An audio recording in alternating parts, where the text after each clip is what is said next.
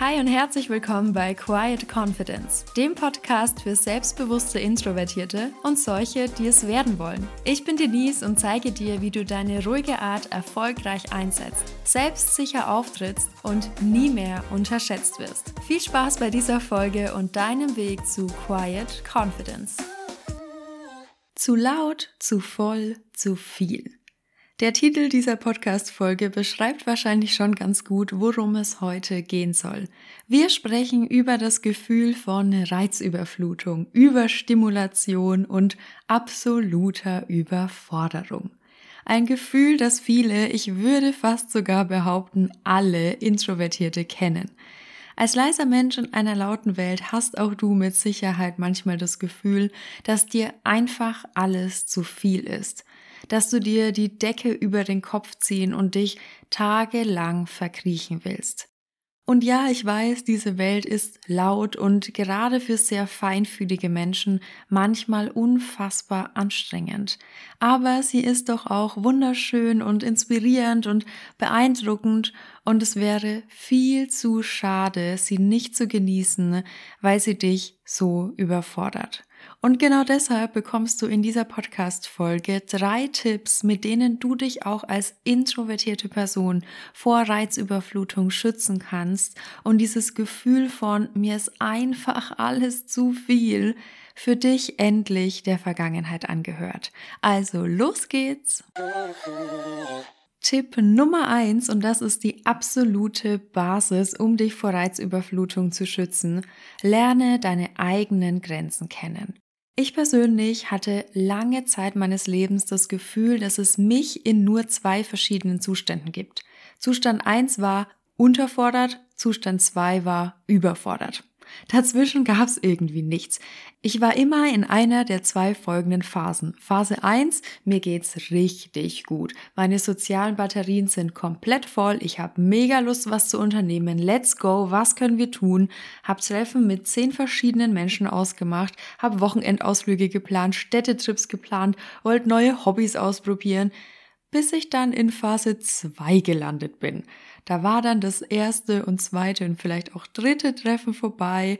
Ich habe gemerkt, so ein Städtetrip ist ganz schön anstrengend und plötzlich kam dieses Gefühl von, ich muss alles absagen. Ich will mich nur noch zurückziehen. Ich will nur noch allein sein. Ich habe keinen Bock mehr auf nichts und niemanden. Ich verkriech mich jetzt in meiner Höhle und ich komme nie mehr raus bis mir dann auch das plötzlich zu wenig war, zu langweilig war, zu uninspirierend war und ich wieder in Phase 1 gewechselt bin. So ein ganz typischer, ewiger, teuflischer Kreislauf.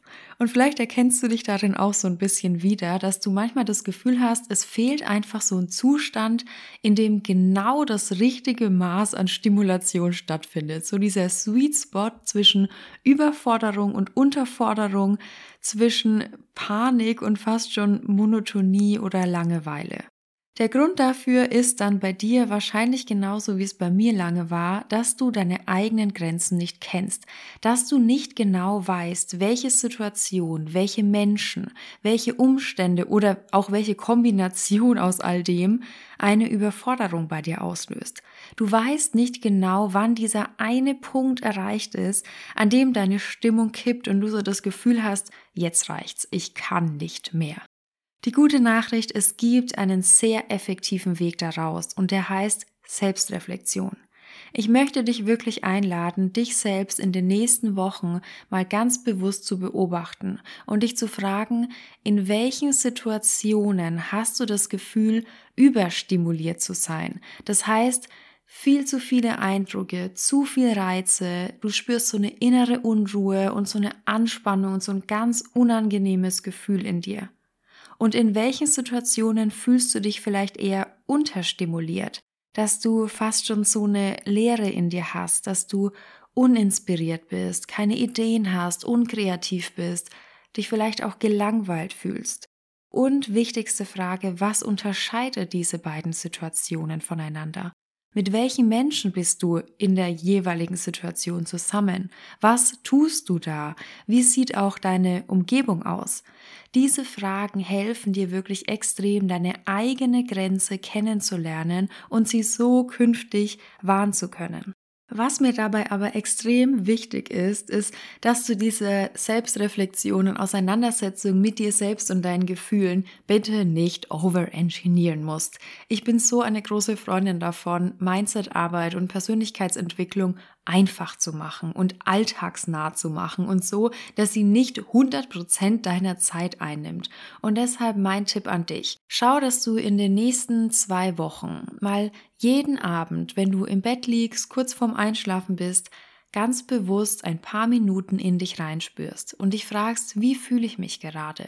Fühle ich mich eher aufgedreht und hippelig? Habe ich so eine innere Unruhe? Oder bin ich eigentlich ganz ruhig und still? Vielleicht sogar so ein bisschen träge. Und was ist heute an dem Tag passiert, was vielleicht zu dem einen oder zu dem anderen Gefühl geführt hat?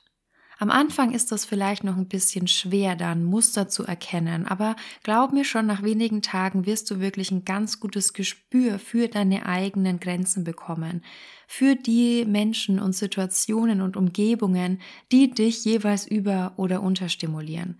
Und wenn du diese ganz persönlichen Grenzen von dir kennst, kannst du sie in deinem Alltag wahren, kannst du dafür sorgen, dass sie nicht überschritten werden und dass du diesen ganz wundervollen Sweet Spot aus perfekter Stimulation für dich so oft wie nur möglich erleben kannst. Kommen wir zu Tipp Nummer zwei, um dich als introvertierte Person vor Reizüberflutung zu schützen. Und der heißt, integriere Erholungsnischen in deinen Tag. Was ist das konkret? Der Begriff Erholungsnische ist nicht von mir, sondern von einer ganz tollen Autorin, die sich in ihren Büchern ganz viel mit dem Thema Introversion auseinandersetzt. Und zwar Susan Kane. Vielleicht hast du schon mal von ihr gehört. Es gibt auch einen ganz sehenswerten TED Talk von ihr, den verlinke ich dir gerne mal in den Show Notes. Und Susan Kane spricht eben von diesem Begriff Erholungsnischen. Und das kannst du dir vorstellen wie so kleine Oasen der Ruhe und Entspannung und des Rückzugs, den Introvertierte in ihren Alltag integrieren sollten. Und wie diese Oasen aussehen, ist dabei vollkommen individuell. Das kann bedeuten, dass du nur mal kurz an die frische Luft gehst und so ein paar tiefe Atemzüge nimmst. Das kann sein, dass du zehn Minuten in Ruhe deine Tasse Tee trinkst, ohne Handy, ohne Instagram, ohne Ablenkung, einfach nur ein paar Minuten mal aus dem Fenster schaust und deine Gedanken schweifen lässt. Aber das können natürlich auch ganz konkrete Tools sein, wie eine Meditation, wie Atemübungen, wie Journaling, was dir eben gut tut und was dir hilft, deine Sinne herunterzufahren und wieder in deine ganz eigene Energie zu kommen.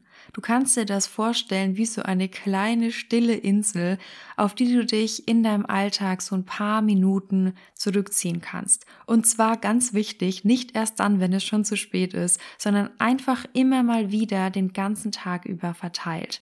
Und glaub mir, das ändert so viel.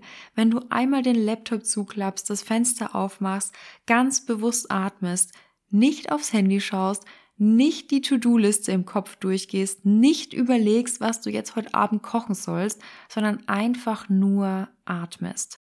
Oder vielleicht auch einfach mal sagst, ich höre mir jetzt diesen Podcast an und ich mache währenddessen nichts anderes. Ich gucke nicht in Instagram rum, ich räume nicht auf, ich putze nicht, ich höre jetzt hier einfach nur zu. Das ist jetzt für die nächsten 15 Minuten meine einzige Aufgabe. Alles andere kann warten und glaub mir, es kann warten. Oder was ich persönlich auch sehr gerne mache, mich hin und wieder mal einfach auf den Boden zu legen und die Beine so nach oben an die Wand zu lehnen und dabei zum Beispiel Musik zu hören, einfach nur so ein paar Minuten, weil das auch schon den Körper total entspannt. Es erdet dich und es lässt dich vor allen Dingen wieder dich selbst spüren. Also frag dich gerne mal, was könnten so deine ganz persönlichen Inseln der Ruhe und des Rückzugs im Alltag sein? Wie könnten deine eigenen kleinen Oasen aussehen? Und dann besuch sie so oft es nur geht. An dieser Stelle, du kennst das Spiel, mein üblicher Reminder für dich. Wenn dir diese Podcast-Folge oder auch dieser Podcast im Allgemeinen gefällt, dann freue ich mich riesig über eine positive Bewertung von dir bei Spotify oder Apple Podcasts. Klick gerne jetzt ganz kurz auf die fünf Sterne am liebsten natürlich, denn damit hilfst du mir wirklich sehr, noch mehr Introvertierte zu erreichen. Also vielen lieben Dank. Und damit sind wir schon beim letzten Tipp für diese Podcast-Folge. Tipp Nummer drei. Gestalte deine Umgebung anhand deiner Bedürfnisse. Reizüberflutung entsteht ja dann, wenn wir über unsere Sinne zu viele Eindrücke wahrnehmen und unser Gehirn sie dann gar nicht mehr so richtig verarbeiten kann. Diese Eindrücke können Farben sein, Geräusche, Gerüche, aber auch ja Energien und Schwingungen und Gefühle, die du wahrnimmst. Und deshalb ist es unfassbar wichtig, dass du deine Umgebung, also die Orte, an denen du dich am meisten aufhältst, so gestaltest, dass sie dich nicht überfordern. Ich persönlich mag sogar die Orte, die ich selbst beeinflussen kann, sogar fast schon so zu gestalten, dass sie mich ein bisschen unterfordern, als Ausgleich zu dieser lauten und ja zum Teil chaotischen Welt. Wenn du mir bei Instagram folgst, dann hast du schon den ein oder anderen Einblick in meine Wohnung zum Beispiel bekommen. Die ist sehr minimalistisch eingerichtet. Ich habe sehr viele Erdtöne, kaum Farben, ganz, ganz wenig ausgewählte Deko. Bei mir steht eigentlich nie irgendwas rum. Alles hat seinen Platz. Ich habe ein sehr, sehr ordentliches System in allem, weil ich einfach will, dass mein Zuhause ein Ort ist, an dem die Reize, die ich wahrnehme, auf ein Minimum reduziert wird, an dem ich einfach so das Gefühl habe, dass ich durchatmen kann, dass sich einfach alles, mein ganzes System runterfährt. Und deshalb lade ich dich auch hier dazu ein, dich mal zu fragen, was brauchst du zum Beispiel rein optisch in deiner Umgebung, um dich wirklich wohl zu fühlen? Tut's dir gut, in einer ganz cleanen Wohnung zu leben? Oder inspiriert's dich vielleicht auch total, viele bunte Farben zu sehen? Hier gibt's kein richtig oder falsch, es ist eine komplett individuelle Entscheidung. Frag dich also, wie kannst du deine Wohnung oder auch deinen Arbeitsplatz optisch so gestalten, dass du wirklich in deiner Energie bleibst und dass du fokussiert bist. Manchmal sind es wirklich die allerkleinsten Dinge, die eine große Veränderungen in dir selbst auslösen können. Das kann schon sowas sein, wie dass auf deinem Schreibtisch 10.000 Kugelschreiber liegen, von denen die Hälfte schon gar nicht mehr richtig funktioniert. Oder dass du dieses eine Bild abhängst, das dich eigentlich schon seit Wochen nervt. Diese kleinen Dinge können so viel verändern. Und dabei musst du dich übrigens nicht nur auf das beschränken, was du siehst, sondern natürlich auch all deine anderen Sinne mit involvieren. Für mich persönlich sind zum Beispiel Geräusche auch ein ganz wichtiger Punkt. Ich bin extrem empfindlich, was so Klopfen und Klicken und Schleifen und eine Heizung, die irgendwelche Geräusche macht, angeht das macht mich wirklich wahnsinnig.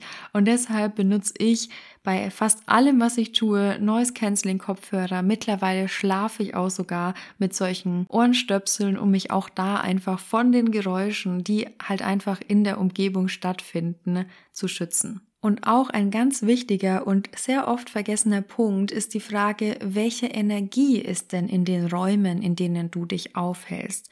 Gerade wenn du eine sehr sanfte, sehr, sehr feinfühlige Person bist, dann hast du manchmal vielleicht so das Gefühl, wenn du einen Raum betrittst, hm, irgendwie ist hier kein guter Vibe, irgendwie ist hier eine ganz komische Energie, irgendwie fühle ich mich hier überhaupt nicht wohl, obwohl du gar nicht so richtig begründen kannst, woran das jetzt genau liegt, dann ist mein Tipp wirklich zu schauen, welche Tools dir hier gut tun, um eine ganz angenehme und schöne Atmosphäre zu schaffen.